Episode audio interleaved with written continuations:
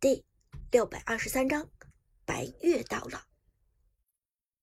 正说话间，马伊诺尔已经把房门打开了。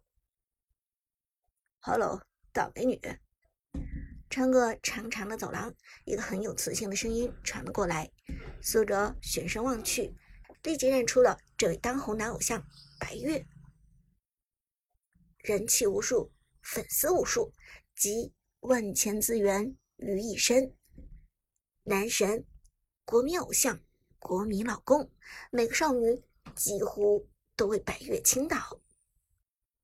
苏哲尽管是男生，在见到白月的时候，也不禁感到惊讶，因为白月的五官近距离来看，不仅是在男人中，就算与米莉、马伊诺尔这种大美女相比，也丝毫不显得逊色。他们的五官都有一个特点，那就是特别的精致。而且看不出任何明显的瑕疵。同时，在白月的背后，还有一位苏哲一眼就认出来的超级巨星——著名歌手张哲伦，天王巨星级别的歌手。苏哲小的时候也许并不完全是看着米粒的电视、电影长大的，但是他却是真真正正的听着张哲伦的歌长大的。九里香，听爸爸的话。刘备，江东，张哲伦的每一首歌都脍炙人口，甚至还有一个称号叫做“行走的 CD”。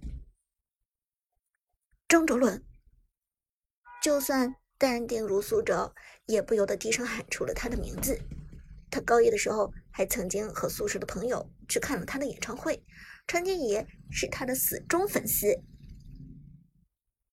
张哲伦听见动静，抬头往苏哲这边看了一眼，有些腼腆的露出笑容。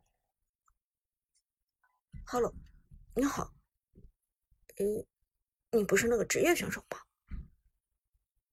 张哲伦是非常有名的电竞爱好者，之前 DOTA 英雄联盟的时候，就经常与朋友们一起开黑。对于王者荣耀，他也是非常熟悉，因此一眼就认出了苏哲。苏哲也没有想到天王巨星居然会认识自己，非常激动的点头道：“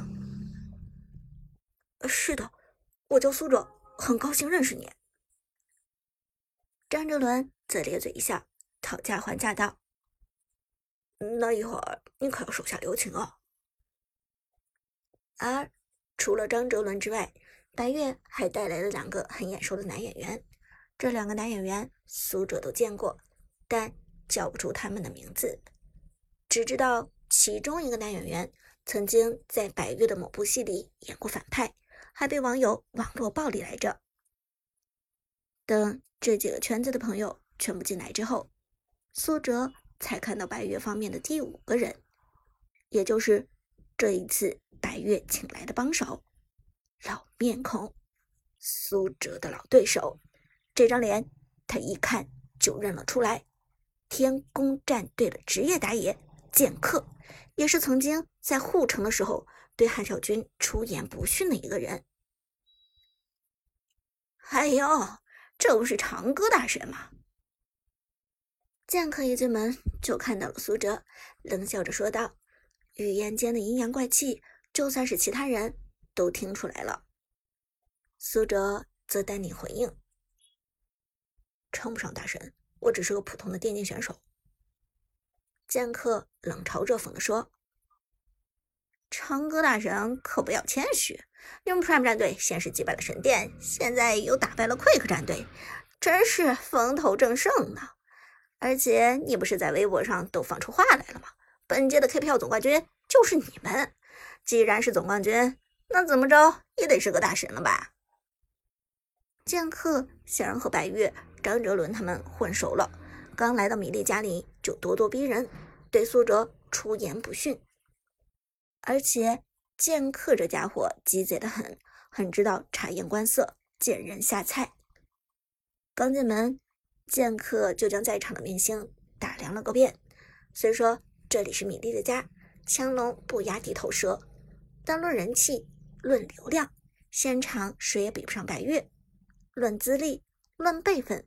现场又当属天王巨星张哲伦领袖群伦，这两个人都是剑客这边的人，所以剑客也就肆无忌惮起来了。现在剑客公然调侃米粒，马伊努尔这边的外援苏哲，说的马伊努尔眉头都皱了起来，显然很不乐意。但一来，白月是米粒极力想拉拢的资源；二来，对面还有张哲伦这样的前辈在场；三来，这里是米莉的地盘，老板都还没发话，马伊诺尔自然也不敢多说。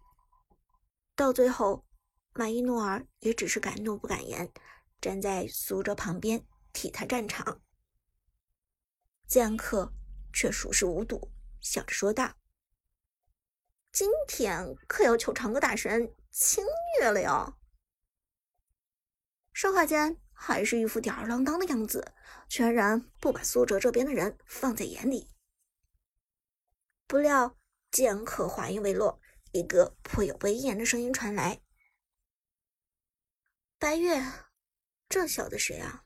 咱们几个聚会，怎么把不相干的人也带进来了？”回头看去，只见米粒迈开长腿，满面怒气的走了进来。白月有些尴尬，连忙解释道：“米粒姐，这位是职业战队天宫的选手，你难道不认识？”米粒冷哼一声，很不屑的说道：“我凭什么要认识他？他有这个荣幸吗？”我。剑客万万没有想到，米莉居然这么不给面子，当着白月、张哲伦的面说甩脸色就甩脸色。他咳嗽一声，想说话，却被白月给拦住了。而剑客没有说话，米莉却站过来继续道：“孩子，我不管你是什么职业选手，还是什么其他人，这里是我的地盘，进来一个招呼不打。”上来就叽叽喳喳说个不停，你他妈以为你是谁？白月和老张还没说话呢，这里有你说话的份儿。江克直接傻了，他根本没有想到米粒的脾气这么冲。白月和张哲伦也都非常尴尬，两个人想要了解米粒的脾气，都躲在一旁不敢出声。而马伊诺尔则一副看好戏的样子。眯着眼睛躲在旁边，而米莉的话还没有说完，他瞪着剑客继续道：“想必你也知道我在圈子里是什么口碑，我脾气不好，那是人人知道的。你敢在我的家里惹我，你也是活腻了。”剑客被喷得狗血淋头，这下可真的是悔得肠子都青了。江湖传言，米莉不好惹。看来是真的啊！回头再看带自己过来的白月和张月伦，两个人都没有开口求情的意思。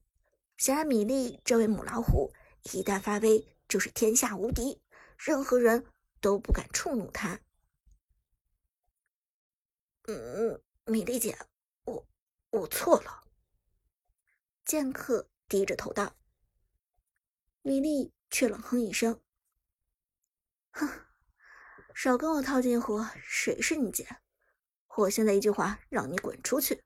白玉和老张谁都不敢跟你求情，知道吗？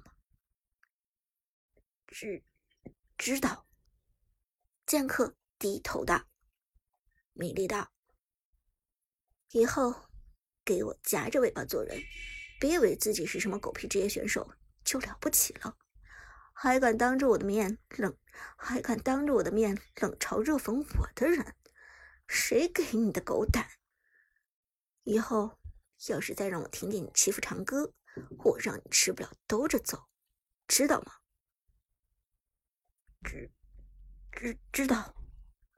剑客再次点头，他真是怕了米粒了。这哪里是女明星，这简直就是大姐大。苏哲站在一旁，看着米莉对剑客凶神恶煞，心里却是说不出的温暖。